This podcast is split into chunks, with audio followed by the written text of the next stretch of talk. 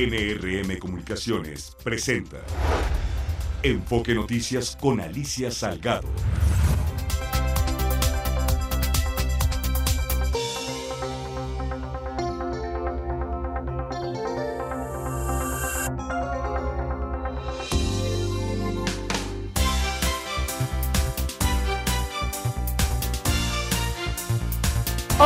¿Qué tal? ¿Cómo estás? Qué gusto de saludarte de nueva cuenta. Me da mucho gusto esta tarde estar contigo en Enfoque Noticias.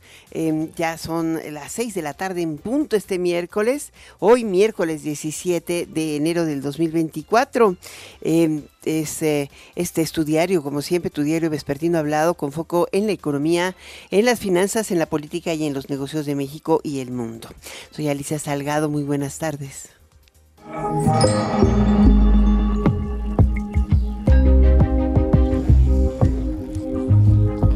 Bueno, ha seguido la discusión en torno a la propuesta de la reforma de pensiones. Hoy el presidente López Obrador em, propuso, o sea, ya se la llevó más lejos, que para financiar sur la, la la reforma que va a, presentar en los primeros días de, febrero em, de las pensiones em, para que los trabajadores puedan jubilarse con el 100% de su último salario, el dinero del presupuesto podría venir de la desaparición de los organismos autónomos y de reforzar la austeridad republicana, eh, no incrementando impuestos y no generando mayor carga tributaria. Eso es lo que dice el presidente.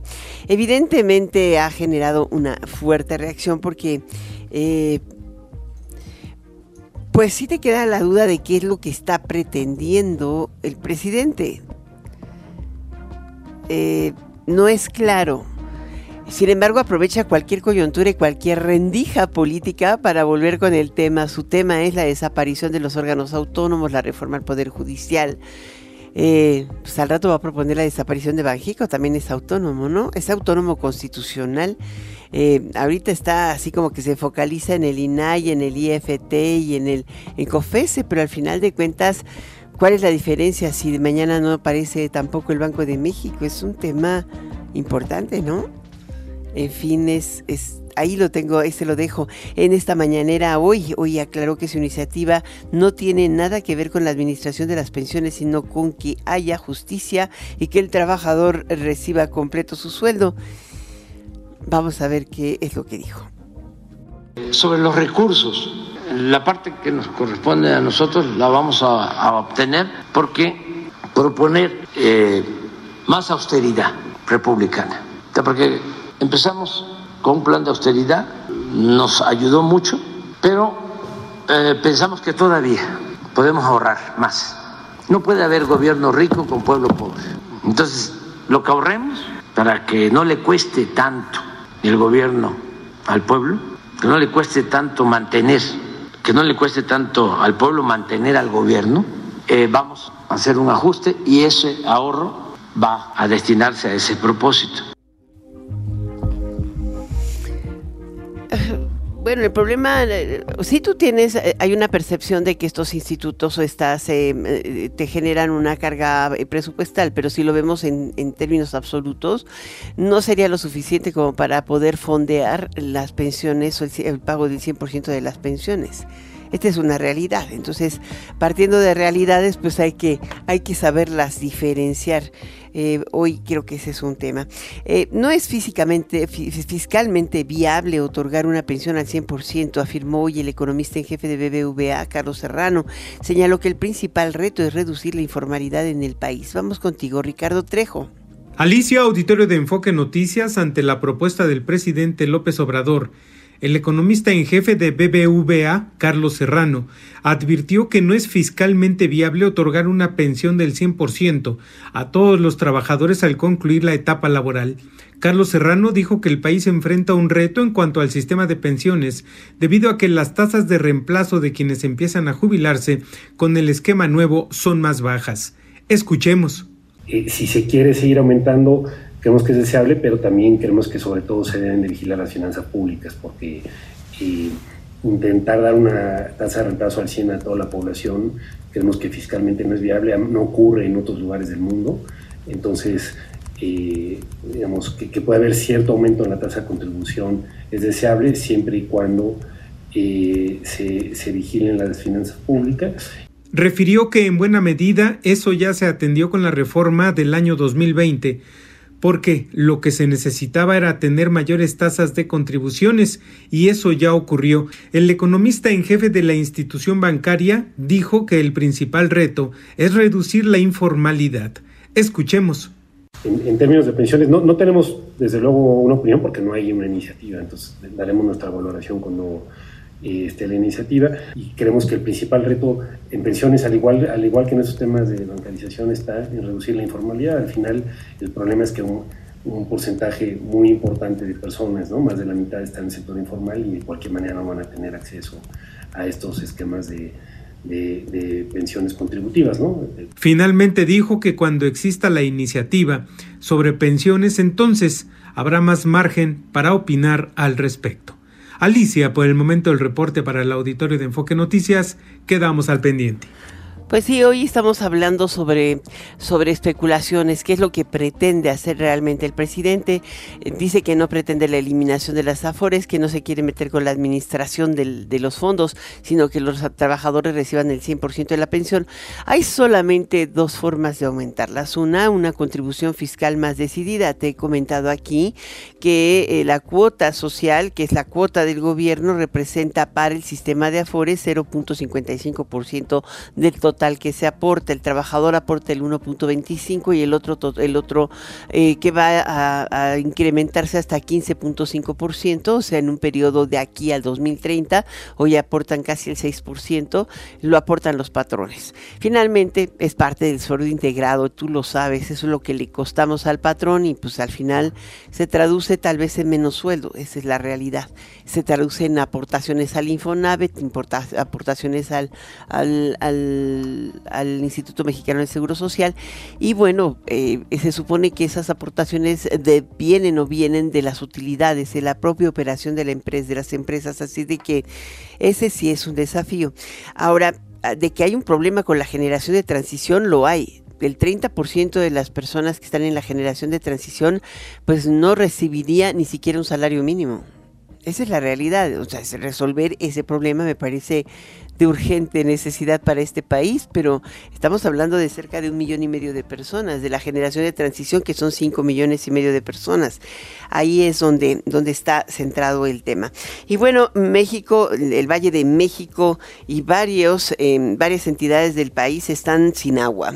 Eh, hoy ha sido crítico este periodo de estiaje. Em, ha bajado la, la cantidad de agua que se bombea del sistema Cutzamala, una muy buena parte de la zona poniente de la Ciudad de México no tiene agua de manera regular. En el Estado de México ya es crónico el desabasto de agua en, en toda la zona del cordón. Es curioso, ¿no? Del cordón panista, toda está sin agua. Eh, lo que le llaman el es Naucalpan, Atizapantla, Nepantla em, y, hasta Cuautitlán. Un poco también Atizapán, te decía, este, toda esa zona está sin agua. O sea, el tandeo en algunos lugares llega a, tardar o el, suministro de agua entre un mes y mes y medio, aunque en todos lados se están poniendo las, las, las, eh, pancartas de suspensión por no pago de agua. Dices, pues, agua paga si ni siquiera te llega desde hace un mes y medio, desde eh, principios de diciembre. Hoy el director de la Comisión Nacional de Agua, Germán Martínez Santoyo, anunció la inversión de 96 mil millones de pesos para 13 proyectos hídricos en beneficio de 22 millones de habitantes. Claro, van a estar en él, en Nayarit, Sinaloa y Sonora, aquí en la Ciudad de México y en el Valle de México. Pues ni siquiera la gobernadora Delfina Gómez hace algo, es, es un tema que debería ser la mayor de las prioridades del gobierno del Estado y también de los presidentes municipales y hoy estamos sin agua. Escucha lo que dice eh, Germán Martínez. La suma de estos uh, proyectos hídricos prioritarios eh, eh, tener una inversión total de 96 mil millones de pesos. Beneficiarán a 22.2 millones de habitantes, entre los cuales 9.6 millones son eh, beneficiarios de agua potable y 55.566 usuarios agrícolas. 151 mil hectáreas se van a incorporar al riego en estos proyectos prioritarios. Mm. Eh, la Secretaría de Infraestructura, Comunicaciones y Transportes publicó en el diario oficial del eh, que el Grupo Aeroportuario de la Ciudad de México, este que mm, tiene en su seno al Aeropuerto Internacional de la ciudad, eh, está a cargo de la Secretaría de Marina y podrá administrar, operar y explotar el Aeropuerto Internacional de Matamoros, Tamaulipas y el Aeropuerto Internacional de Loreto, Baja California. Ya no se llamará evidentemente Grupo Aeroportuario de la Ciudad de México, es un grupo estatal. Em, se supone que administra también y, y pretendería o se le ha asignado Toluca, sin embargo en Toluca pues todo pasa pero nada opera. Eh, algunas aerolíneas están ofreciendo el servicio que es Viva y eh, Viva Aerobús y Volaris. Pero qué problemas con ese aeropuerto. Tiene, no, no, tiene infraestructura suficiente ni siquiera para atender la llegada de los del pasajero. Creo que eh, hay un problema de la concesión que se otorgó en la administración pasada y en condiciones que lo que hay, lo que es real es que el único que no se, en el último que se pensó o que se piensa hoy es en el pasajero. Eh, el gobierno está avanzando en este proceso de reasignación y reestructuración de la red aeroportuaria. Muchos de los aeropuertos de ASA han pasado a administración del ejército o de la Marina. Marina también controla el aeropuerto internacional, te digo, de Toluca y el de la Ciudad de México.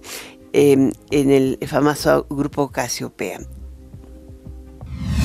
El general brigadier Claudio Edmundo Huizar de la Torre rindió protesta como comandante del mando especial para atender los problemas de, inseguridad en el municipio de Texcatitlán tras el enfrentamiento del 8 de diciembre. Eulalio Victoria, vamos contigo, es nuestro corresponsal ahí en el Estado de México. Alicia, buena tarde. Amigos de Enfoque Noticias, les informamos que la mañana de este miércoles, en las instalaciones del 90 Batallón de Infantería del Campo Militar número 22, ubicado en el municipio mexiquense de Tejupilco, tomó posesión como comandante del mando especial en Tezcatitlán el general brigadier diplomado de Estado Mayor Claudio Mundo Huizar de la Torre.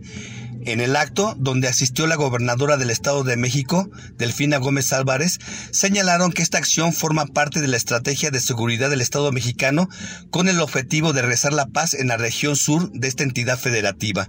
El general brigadier quien cuenta con 35 años de servicio, tiene la tarea de garantizar el Estado de Derecho a través de la ubicación y detención de generadores de violencia en esta conflictiva zona, por lo que tendrá a disposición elementos del Ejército Mexicano y Guardia Nacional para realizar su tarea.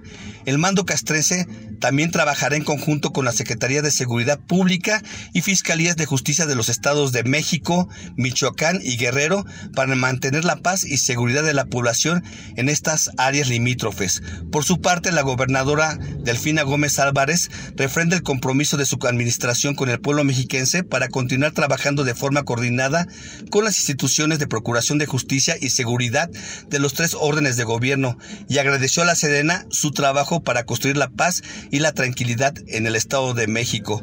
Pues te comento que el pasado 9 de diciembre, campesinos de Tezcatitlán se enfrentaron a sicarios de la organización criminal La Familia Michoacana, quienes los extorsionaban para entregarles parte de sus ganancias con la venta de productos. Durante la refriega murieron 11 presuntos delincuentes y tres pobladores, entre ellos el comisariado de Girar. Por ello, el Estado mexicano y el gobierno del Estado de México han puesto la seguridad en este municipio y en toda la zona eh, sur de la entidad que se ha caracterizado por ser una zona eh, violenta. Hasta aquí mi reporte, Alicia. Muchísimas gracias por mm, este reporte y hoy te quiero comentar, creo que es una de las notas interesantes, Danone anuncia una inversión de 100 millones de euros en México para el 2024. La compañía detalla que las inversiones se orientarán para impulsar su negocio en el país, eh, sin no detalló los rubros em, en donde se inyectarán los recursos. También en México, NU dio a conocer que va a invertir 100 millones de, de dólares más, o sea, prácticamente lleva 1.300 millones de dólares invertidos para su operación de largo plazo. Espera que las autoridades le aprueben. El banco ha solicitado crear un nuevo banco desde cero. Eso es interesante. Eh, por otra parte, eh, hoy eh, Banorte dio a conocer resultados. Es el primer banco en México que presenta eh, cartera ante, la bolsa. Eh, la presentación de resultados eh, indica que ganaron 52.418 millones de pesos en 2023, una utilidad neta de 15% y un aumento en la colocación de crédito del 12%. Es una extraordinaria noticia. En un momento más tendremos una entrevista con su director general. Y en información internacional, en su exposición en el Foro Económico Mundial de Davos, el presidente de Argentina, Javier Milei, hizo una defensa absoluta del capitalismo frente al populismo. Escuche usted. Hoy estoy acá para decirles que Occidente está en peligro. Está en peligro porque aquellos que supuestamente deben defender los valores de Occidente se encuentran cooptados por una visión del mundo que inexorablemente conduce al socialismo y, en consecuencia, a la pobreza. Lamentablemente, en las últimas décadas, motivados por algunos deseos bien pensantes de querer ayudar al prójimo y otros por el deseo de pertenecer a una casta privilegiada, los principales líderes del mundo occidental han abandonado el modelo de la libertad por distintas versiones de lo que llamamos colectivismo. Nosotros estamos acá para decirles que los experimentos colectivistas nunca son la solución a los problemas que aquejan a los ciudadanos del mundo, sino que por el contrario son su causa. ¿Qué tal, eh? Es eh, es una defensa importante. Fue asesinado el fiscal antimafia de Ecuador que investigaba, que investigaba el asalto de hombres armados al canal de televisión el pasado 9 de enero. El fiscal César Suárez, que tenía cargo casos relacionados con el narcotráfico, terrorismo y delincuencia organizada, fue baleado cuando circulaba en su vehículo por la avenida de Guayaquil. Y sigue allá, pues la alarma, no hay, no hay cómo decirlo que no. Eh, hoy eh, hay una noticia de negocios fuera de lo común en la industria aérea, debo, debo subrayártelo, y es que eh, por primera vez llega una mujer a ser presidenta de una aerolínea global. Se trata de Japan Airlines y llama la atención porque no necesariamente en Japón tienen pues una influencia importante en los corporativos las mujeres. Es una directora ejecutiva que se incorporó a Japan Airlines desde, eh, me parece, 1985. Ella se llama Mitsuko Totori, directora ejecutiva de Japan Airlines. Es la primera mujer presidenta de una aerolínea a nivel global. Vamos a un corte, regreso enseguida. Está usted escuchando Enfoque Noticias por Stereo 100, 100.1 de FM y 1000 AM. Regresamos con Alicia Salgado.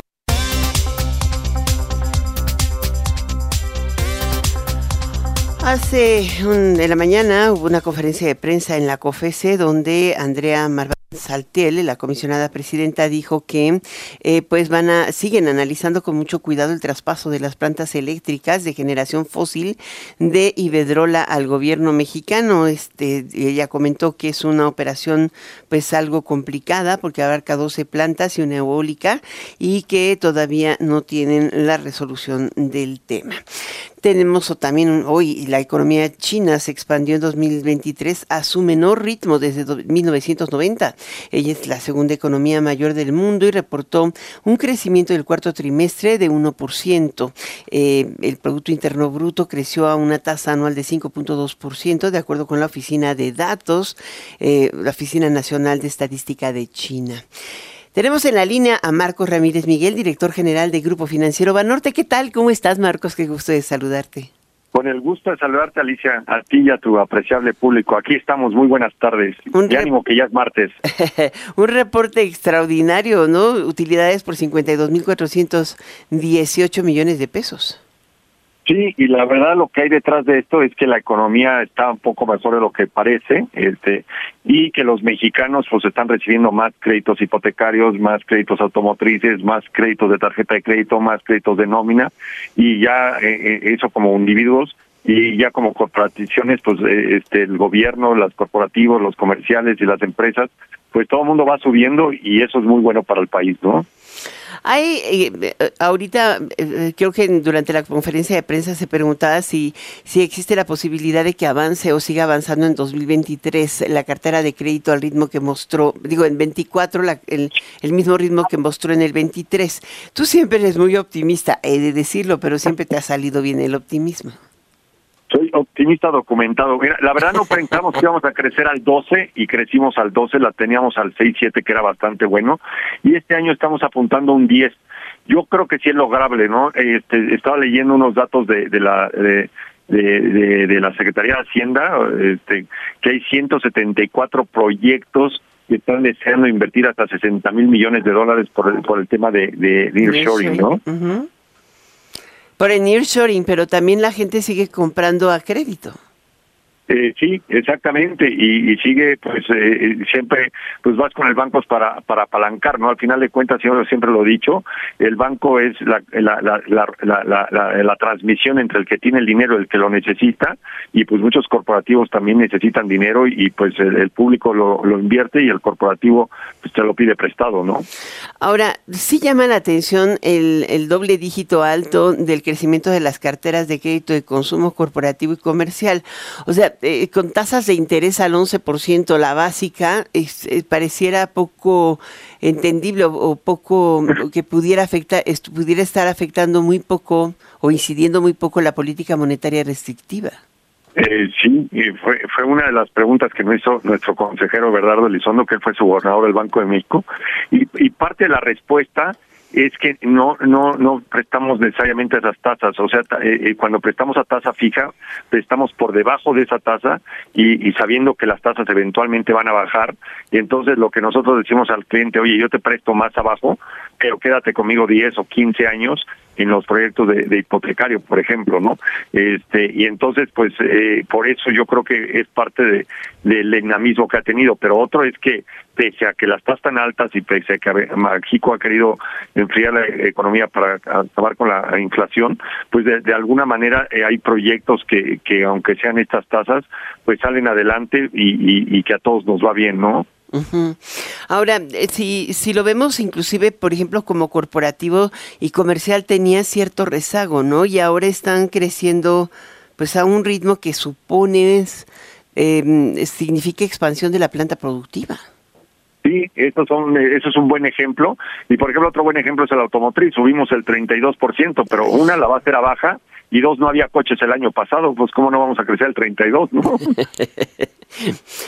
sea, las dos cosas, pero también mantuvieron un buen índice de morosidad y alto alta, eh, alta sí, Es lo más importante, ¿no? Que los mexicanos y nuestros clientes este, están pagando, este, hacen honor a, los pagos y, la economía sigue rodando, ¿no? Lo, más importante no es prestar, es cobrar y que y, nosotros a su vez que tenemos una responsabilidad fiduciaria, pues entregarle a los, los ahorros otra vez de regreso a, a los que nos depositaron, ¿no? Entonces parece ser que pues la rueda está engrasada, está funcionando bien y ahora el nombre del juego es a, a seguirla haciendo grande, ¿no? Eh, Marcos, tú eres eh, director del Grupo Financiero Banorte y bueno, hoy lo que estoy viendo es que han cerrado el año con un incremento de 8.7 millones o con 8.7 millones de clientes digitales. Eso es eh, muy relevante considerando que desde la pandemia la expansión de la de las alternativas de digitalización financiera están instaladas en todos los bancos y la competencia es muy alta. Em, ¿Cuál es la diferencia entre tener una plataforma digital tan ágil en un banco que podríamos decir ya constituido y además tener un neobanco? Mira, lo que pasa es que tienes el mejor de los mundos tienes al, al banco, este, vámonos para atrás, lo que tienes que hacer es adaptarte a las necesidades del cliente, ¿no? Y el cliente es, cada quien es diferente, por eso estamos hablando de la hiperpersonalización, cada quien hay que darle lo que él quiere, y, y está en diferentes lugares del tiempo, de, de, de su vida, está en diferentes lugares geográficos y con diferentes circunstancias. Entonces, si un cliente quiere ir a un cajero, pues ahí está el cajero, si quiere ir a un corresponsal, está el corresponsal, quiere llamar al call está el call la sucursal que va a seguir existiendo, ahí está la sucursal, y la banca digital, y luego lo dividimos a dos, banca digital. La banca digital que pertenece al grupo financiero, porque él quiere estar eh, en, en, ese tipo de, de, servicios, o el cliente nativo digital que no quiere estar en un, en, un banco de tabiques, como le llaman ellos, y por eso estamos haciendo el nuevo banco que se llama Vineo. Y ahora ya tenemos toda la oferta de valor que puede tener todos los posibles clientes, y ahora el cliente es el que va a decidir por qué canal se va y a qué velocidad lo quiere usar y, quiere cambiarse, ¿no? Nosotros lo único que estamos es adaptándonos, siendo muy rápidos, siendo muy competitivos, porque también cuando usas los canales digitales eres más eh, competitivo y puede a la, a la postre ser más barato, pero tener todas las ofertas de valor para cualquier tipo de cliente. Yo siempre les hago una analogía contra la película que ganó el Oscar el año pasado, que se llamaba En todos los lugares al mismo tiempo, algo así, ¿no? Bueno, podría ser una esa, esa posibilidad, pero hoy la tienes con el servicio digital de Banorte. Sí, sí. Este, pero pero hay gente que nada más quiere el este y lo estamos viendo no este los fintechs este que muchos dicen no yo yo quiero con esta fintech porque es lo es lo que yo quiero le va ah, pues si quieres una un, un banco 100% eh, digital lo tienes aquí está se llama Vineo y es tu otro banco, este, y tenlo, ¿no? Este, lo único que estamos haciendo es adaptarnos. Hay un tipo de, de, de hablando de hiperpersonalización, hay un tipo de, de, cliente que es lo que quiere. ¿Y si lo van a lanzar este final de mes? El, el, 29 de, de, enero, ya lo estamos lanzando. Ya será la opción comercial diferenciada. Ahora, ustedes por primera vez superaron el billón de pesos en crédito y el billón de pesos en captación. ¿Esto los coloca en una posición de mercado Mm, pues relevante, es el segundo lugar. Correcto, sí, y, y ya de verdad cuando lees los números es la cartera de un billón doce mil ochocientos cincuenta y ocho millones, un billón, no sé qué, ya de como, que, a la hora de leer los números, este, como que, que están larguitos, ¿no? Pero sí, ya, estamos con una cartera eh, de crédito total, este, pasando el billón y también de depósitos, y se dice pronto, pero es, es la primera vez que tenemos los dos. El trimestre pasado llegamos, habíamos llegado al, al crédito, pero no los depósitos, y ahora también ya llegamos, ¿no? Entonces es un hito importante para nosotros y efectivamente estamos un hito en, materia de sol porque tienen 100% de liquidez. Sí, y de índice de, morosidad, este, que somos el que tenemos el índice de morosidad más baja del sistema, ¿no? Pero el índice de liquidez promedio es de 160.5%, o sea, es altísimo. Sí, nos hemos, se ha vuelto una, una pequeña obsesión, ¿no? Con tanta volatilidad y con todo, todos nuestros índices los hemos ido apretando y el índice de liquidez lo tenemos bastante alto, correcto, sí. La última pregunta difícil es que pues también administran, son coadministradores de la Afore más importante del país y hoy pues está sobre la mesa la posibilidad de una reforma eh, que atienda em, el monto del salario que recibe un pensionado al jubilarse. ¿Qué esperarías de una reforma de esta naturaleza? Mira, eh, la verdad no, no, no tengo más información de lo que ha salido y por lo que tengo entendido en unos días se va a dar a conocer un poco esto, pero por lo que nos han dejado ver y vislumbrar está bien porque al final de cuentas los los administradores de, de, de las pensiones pues recibiremos este más dinero para administrarlo y, y, tener más dinero para los mexicanos, ¿no? Habrá que ver bien de dónde sale, qué, eh, qué cuentas les toca, qué cuentas no, y ya hacer una, una aseveración con, sabiendo un poco más por dónde viene. Pero en principio, de, de lo que entiendo se trata, es de que los, eh, nos, nos jubilamos, yo incluido, este, con, con una pensión mayor y pues este, el chiste es ver cómo le hacemos entre todos para que no le hagamos un hueco a las finanzas y, suena muy bien. Pues eh, Esperemos que sea, digo, finalmente hay una generación que sí se la ve negras, como el, el 30% de la generación de transición no alcanzaría ni siquiera pensión. Creo que resolver ese problema es también una urgencia, ¿no? Y, y, y, sabes qué, desde, desde antes anticiparnos. Hay que recordar que hace unos años este, yo ya existía, no había no no, no había eh, sistema de jubilaciones ni de pensiones, no había nada, ¿no? Ya este, ya se hicieron eh, las afores y ahí van y ahora lo que se trata es de, de, darle a todos y con, con un, con más, ¿no? Muy bien. Muchas gracias por estar con nosotros. Gracias por esta entrevista que siempre es muy puntual y, y muy completa. Marcos Ramírez Miguel. Alicia. Que tengas una muy buena tarde. Director general de Grupo Financiero Banorte. Muchísimas gracias. Y ya no te pregunté de Guerrero. Ya me están haciendo corte. bueno. Creo que no, hemos colgado. Ya no te pregunté de Guerrero porque ustedes han hecho una campaña activísima, decía hoy Carlos Hank. La verdad, duplicamos, eh, tenemos 150 millones después de duplicar todo lo que nuestro, eh, nos han conferido y confiado en nosotros, nuestros depositantes, clientes y también compañeros de trabajo. Y la verdad estamos eh, desde poniendo techos, poniendo este, escuelas, poniendo, remodelando casas y vamos a hacer todo lo que lo, lo que eh, eh, no, sé cómo decirlo en español, una contabilidad, una contabilidad precisa para que todos sepan exactamente hasta dónde fue el último peso que nos hicieron el favor de donarnos, pero estamos muy contentos en, en, en, lo que es eh, Guerrero, no solamente Acapulco. Muy bien, muchísimas gracias ahora sí, Marcos Ramírez. Gracias Hasta pronto. Vamos a un corte, regreso enseguida. Enfoque Noticias con Alicia Salgado por Stereo 100, 100.1 de FM y 1000 AM. Continuamos.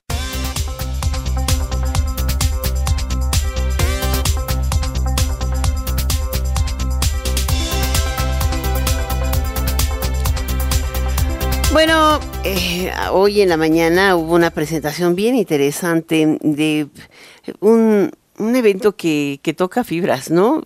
Va más allá de los resultados de cuántos eh, vuelos tuvimos, cuántos pasajeros entraron en una aerolínea, que pueden ser muy increíbles, pero cuando, cuando una aerolínea que transporta alrededor de, no, no alrededor, que transporta 2.8 millones de, de, pasajeros en México, eh, desde México hacia Centroamérica, Sudamérica y también desde México hacia Estados Unidos Canadá, evidentemente tenemos pues que platicarlo y con detalle. Y se presentó algo que se llama una campaña de ojos en el cielo y que habla de esta tarea silenciosa, poco conocida de las aerolíneas, en este caso de Volaris, eh, que de la mano de una organización internacional que se llama End Child Prostitution, Child Pornography and Trafficking of Children for Sexual Purposes, es eh, ECPAT, Em, están expandiendo una labor importante para prevenir la trata de niñas, niños y adolescentes en dentro de los aviones. Yo a veces no sabía que fuera tan impactante esto y hoy me hicieron sembrar, sembrar de verdad de, las cifras que son terribles. Eh, hola Enrique Beltranena, ¿cómo estás? Hola Alicia, qué gusto saludarte, muy feliz año y un gran gusto saludar a tu audiencia. Igualmente, él es el presidente ejecutivo y director general de Volaris. Explícanos esta campaña que es impresionante. Pues mira, Alicia, te explico un poquito. Este, en el año, en la primavera del 2010, eh, trabajando con nuestros sobrecargos a bordo, identificamos un grupo de personas que nos, que, pues que iban vestidas de una forma diferente, etcétera. Llevaban una niña de 13 años, ¿no?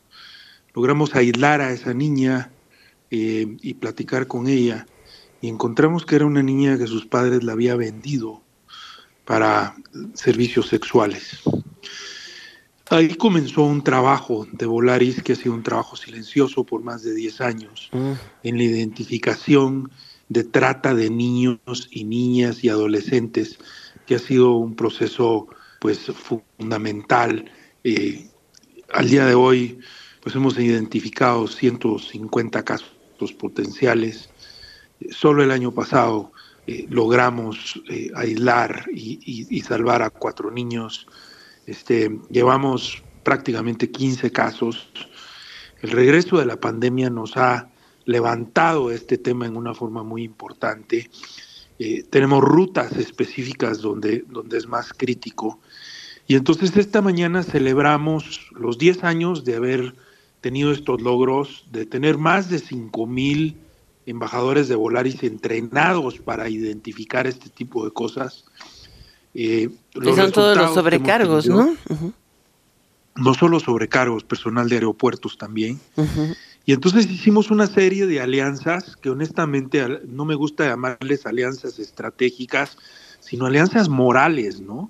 Creo que este es un tema moral, proteger a nuestros niños, y a nuestras niñas del tema de la trata, con Fundación Azteca, con Hoteles Presidente, en fin, y logramos hacer un proceso que realmente con la ONU, con, la Organización Internacional de Migraciones, con la UNODOC, eh, en fin, este, y, y, déjame darte algunos números, algunos números. De acuerdo con la ONU, el 80% de las víctimas de trata cruzan las fronteras a través de aeropuertos y puntos terrestres. 46% de los tratantes pertenecen al crimen organizado y los patrones de la trata van cambiando todo el tiempo, ¿no? Basado en 141 países, hay 500 mil víctimas y 300 mil tratantes. Y México ocupa la triste posición del número dos en el mundo en este problema. ¿Dos? Entonces, el número ¿Dos, o doce? dos. Este, son más de dos millones de víctimas por año y el 60% de esas víctimas logran salvarse con la ayuda de la comunidad. Entonces, ¿qué fue lo que hicimos, Alicia? Es decir, nosotros hemos venido trabajando como aerolínea, pero ya llegó un momento en que tenemos que crecer los ojos de las personas que nos ayuden a identificar este tipo de casos. Entonces lanzamos una campaña que se llama Ojos en el Cielo, donde estamos apoyándonos en nuestros clientes. Sabes que manejamos, pues tú ya diste los números, pero el año pasado manejamos prácticamente 34.5 millones de pasajeros ponerle 34.5 millones de ojos a ver este tipo de problemas y ayudarnos en la identificación de problemas y prevenir la trata de los niños, de las niñas y de los adolescentes en México. Mm. Eh, ¿Qué es ese sello de corazón azul?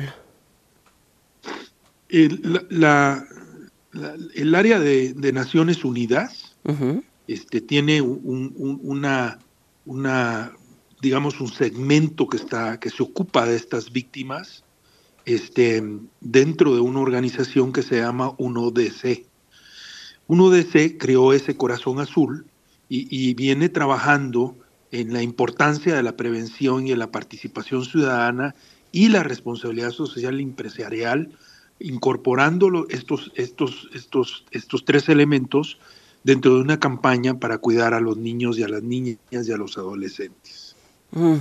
Ahora, es, es, importante porque ustedes han establecido esto que le llaman the code y mm, al final de cuentas los códigos son importantes porque uno puede suponer algo que no es cierto. ¿Cómo puedes identificar a alguien en situación de trata?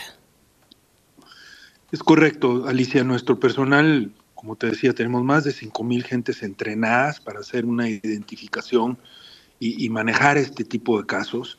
Entonces, Ojos en el Cielo lo que pretende es que el, pasajero o el cliente de Volaris nos ayude a decirnos, oye, ¿qué, piensas de esta situación? Oye, vemos este caso, vemos, estamos viendo este caso aquí en este avión o en este aeropuerto, y, nuestra gente entonces hace la identificación y comienza a trabajar de mano, porque esto es un delito, es decir, entender claramente que hoy está perfectamente definido como un delito, y entonces trabajamos con las fiscalías, en, los diferentes, en las diferentes ciudades para denunciar los casos y, armar los casos desde el punto de vista legal.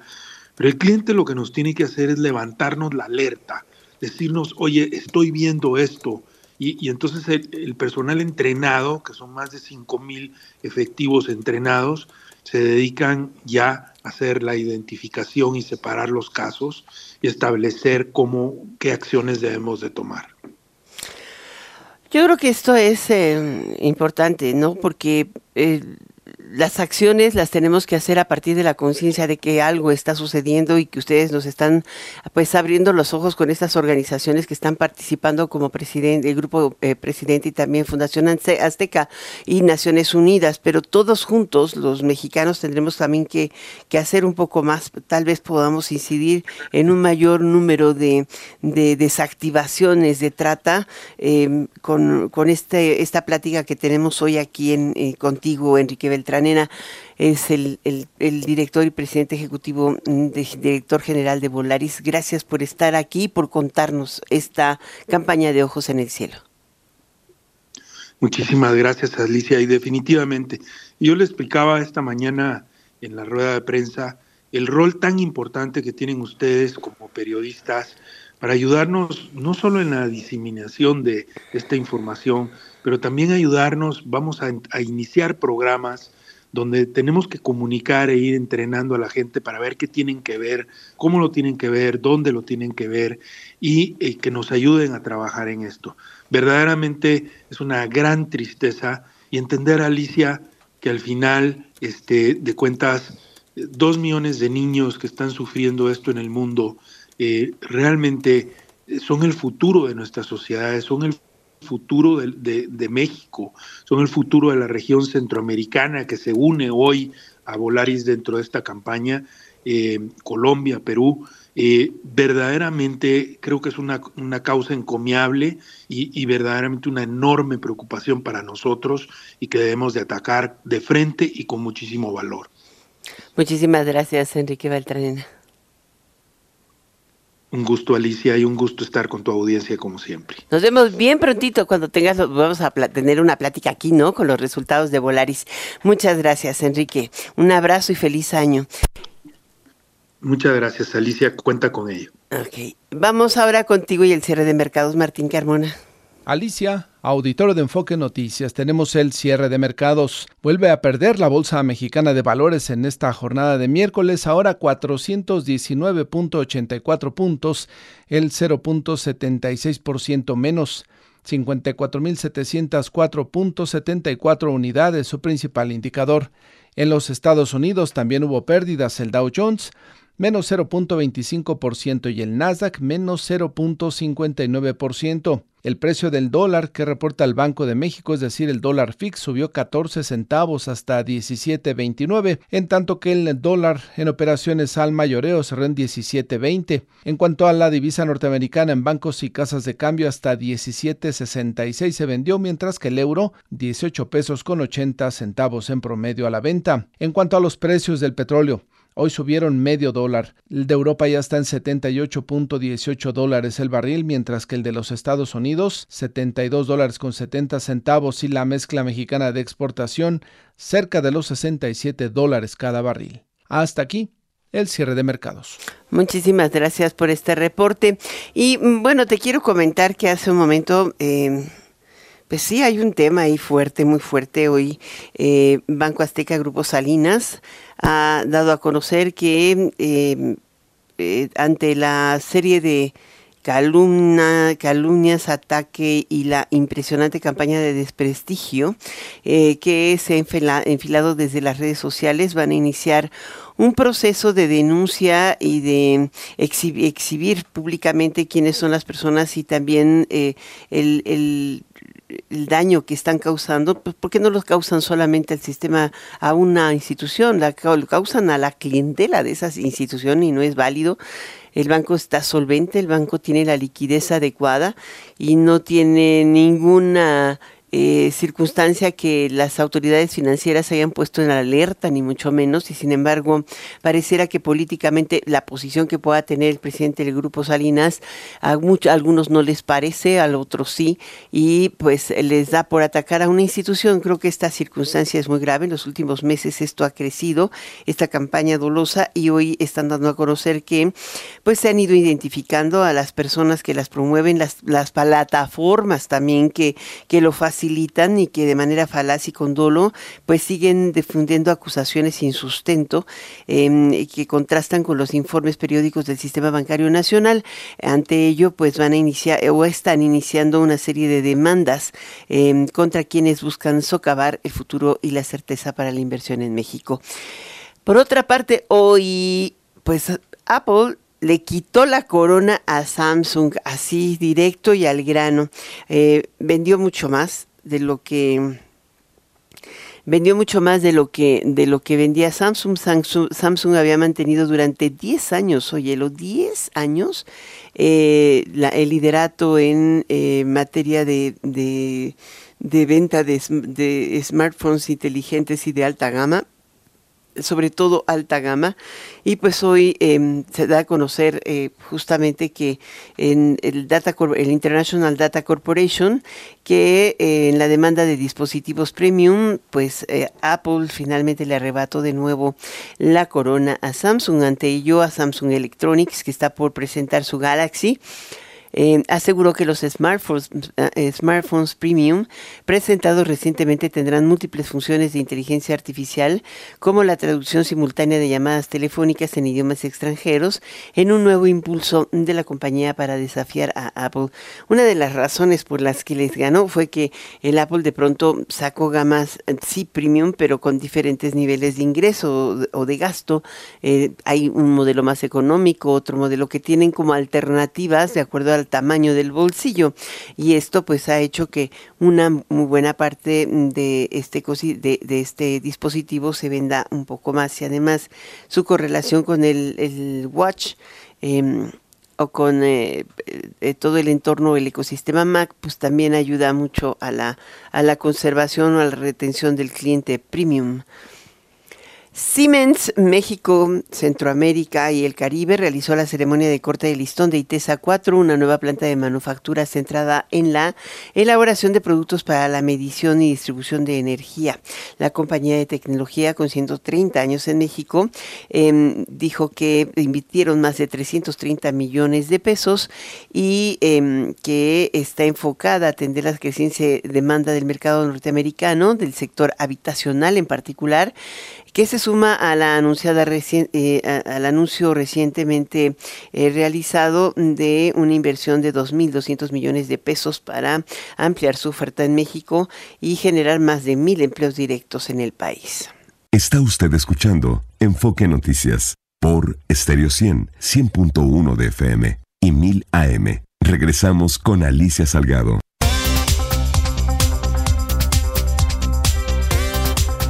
Tenemos en la línea Jimena Céspedes Alboleda, directora general de MW Group. ¿Cómo estás, Jimena? Hola, Alicia, buenas noches. ¿Qué te nos cuentas hoy? ¿Qué temas de tan interesantes nos vas a plantear hoy? Mira, el primero que justo me preguntaste hace poco del tema de la voz, si a la gente le interesaba o no. Mira, siendo que es un tema relevante a nivel internacional, en México ha sido poco el alcance, ha llegado solamente a 13 millones de personas Primero porque no esté el presidente de la República allá, como si pasa en otros países como en Colombia, por ejemplo, que el hecho de que esté Petro allá sí hace que haya mucho volumen de conversación. Pero lo que más le ha interesado al público en general, primero está muy poco difundido en Twitter, bueno, en X, porque precisamente como no es un tema político que nos interese, está más difundido en Instagram, por ejemplo, o en TikTok, videos, por ejemplo, de la, el de la presidenta de la Comisión Europea que menciona que no es un tiempo para conflictos, sino de reconstrucción de confianza. Esos videos se ven más ahí.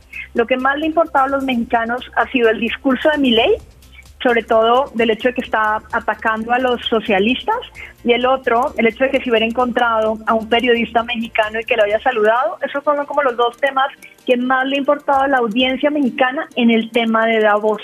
Que estemos hablando de inteligencia artificial o de cambio climático no ha sido difundido realmente por la audiencia sociodigital. Ahora, es evidente que eh, la cumbre o los todas las declaraciones que se dan en esta en este eh, foro en Suiza pues tienen mucho más que ver con la proyección económica global, con, los, eh, eh, los, problemas regionales que enfrenta el mundo y la globalización. Es curioso, pero en México tenemos muy poco, eh, no sé si es algo tú que conoces, por ejemplo, el caso de Colombia y otros países, en México somos demasiado nacionalistas, solo estamos viendo el tema del día de hoy aquí, pero poco nos, nos, nos interesamos de los temas globales. Sí, y adicionalmente... Las redes como que no lo levantan. No, y por varias razones. Primero porque no hay una cultura realmente sobre el tema y la otra es porque como la agenda digital todavía sigue siendo marcada por los temas coyunturales que se ponen desde la mañanera, va a ser muy difícil que estos temas penetren hasta que no haya un cambio realmente, digamos que en esa discusión. O sea, tendría que dejar de existir la mañanera. Bueno, la mañanera existe y ahí está, pero eh, es todo lo que nos influye en la red. O sea, yo, yo a veces pienso que menos del 25% de las personas ven tweets políticos. Puede que no vean los tweets políticos, pero la agenda, sobre todo la agenda coyuntural y del día a día, que se mueve mucho en X, más que en las otras redes sociales, la siguen marcando digamos, desde la mañanera, aunque no la vean, aunque la critiquen, aunque haya un mensaje en contra, de todas en la agenda la sigue poniendo el presidente y eso va a pasar hasta el último día que esté dentro del gobierno. es interesante, ¿no? Yo eh, veía así como que temas importantes como el hecho de que Nubank quiere aumentar su cuota de mercado en Latinoamérica. Eh, creo que este es uno de los de los puntos importantes porque en el mismo tiempo pierden del mercado más importante que es el de Wall Street y eso permeó en el sector financiero, pero las redes no. No, nadie se enteró. Temas tan, tan relevantes como el tema de la deuda pública, de los bonos que sacaron a principios de año, si el, eh, como el presidente no lo mencionó, no fue un tema realmente, o sea, fue un tema de círculo rojo, por decir así, o de temas financieros, pero realmente no permeó en la agenda pública como sí permeó, por ejemplo, el tema de la reforma, precisamente porque eso sí lo puso en la mañana. Pues ahí lo tienes, ya ves, eso es lo que tenemos que estar viendo, lo que sí marca agenda en México, pero no marca agenda a pesar de ser una crisis. Hoy anuncia del deshielo de Groenlandia que ha provocado la pérdida de un billón de toneladas de hielo adicionales al mundo y eso pues nos va a traer un, un clima mucho más cálido y menos agua para tomar. Esa es una realidad terrible, pero no está en las redes. No, pero sí sabemos que ahí sí hay escasez de agua, eso sí está preocupado las redes.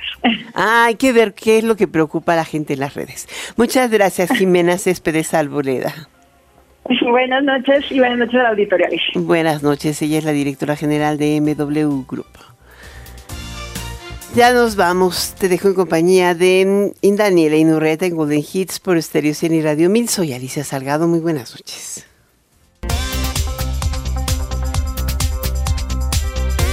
NRM Comunicaciones presentó Enfoque Noticias con Alicia Salgado. Lo esperamos el día de mañana en punto de las 6 horas en Amanece con Martín Carmona. Claridad en información.